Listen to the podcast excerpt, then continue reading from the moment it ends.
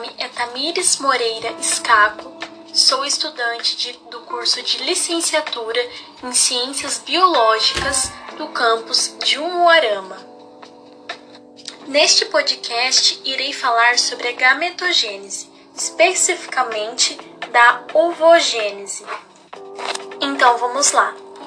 Ovogênese ou ovulogênese é um processo biológico responsável pela formação das células reprodutoras femininas.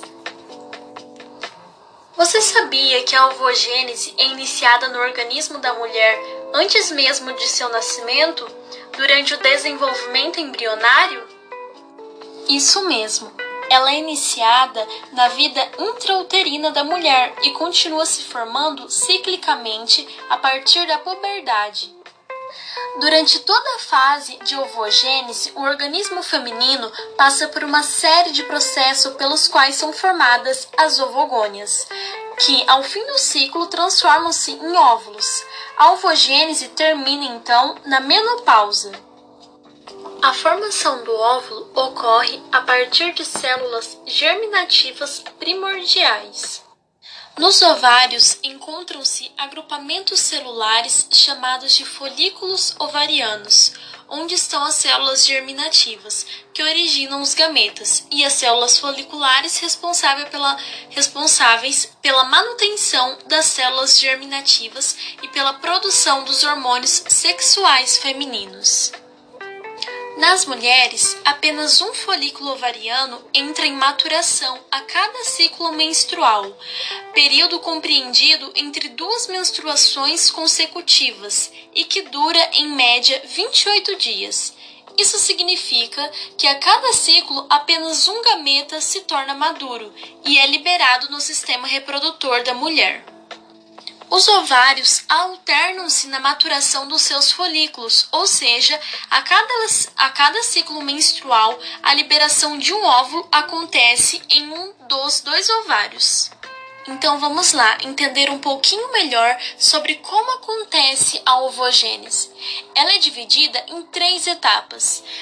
Primeiro, a fase de multiplicação ou proliferação é uma fase de mitoses consecutivas, quando as células germinativas aumentam em quantidade e, orig e originam as ovogônias.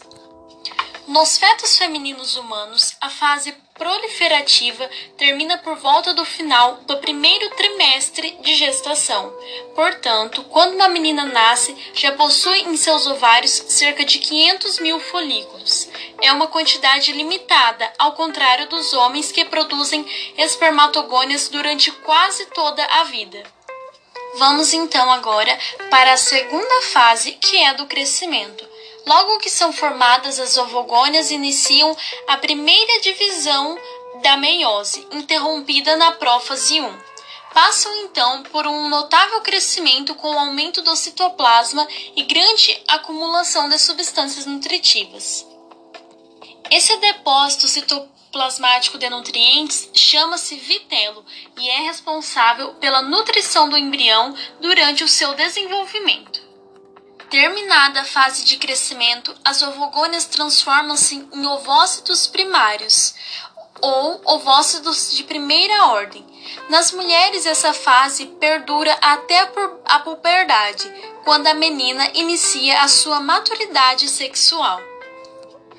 Terceira fase, maturação. A partir do momento em que ocorre o amadurecimento do folículo, o ovócito continua o processo de meiose, que o leva a formar duas células de tamanhos desiguais, conhecidas como células filhas. Cada uma é composta por uma estrutura dupla de 23 cromossomos. Uma é o primeiro corpo polar que recebe pouco citoplasma, enquanto a outra, que seria o ovócito secundário, recebe uma quantidade significativa de citoplasma, e é aí que o ovócito inicia a segunda divisão meiótica. Devido ao aumento de estrógeno produzidos pelos folículos, há uma redução de produção do hormônio folículo estimulante, conhecida como FSH. Com o drástico aumento no teor do LH, o hormônio luteinizante, ocorre então a ovulação.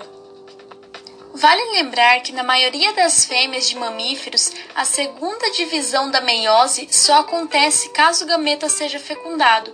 Curiosamente, o verdadeiro gameta dessas fêmeas é o ovócito 2, pois ele se funde com o espermatozoide.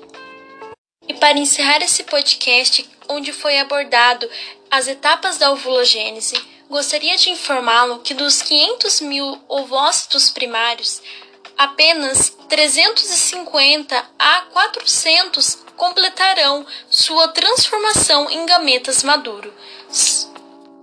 Obrigada pela atenção.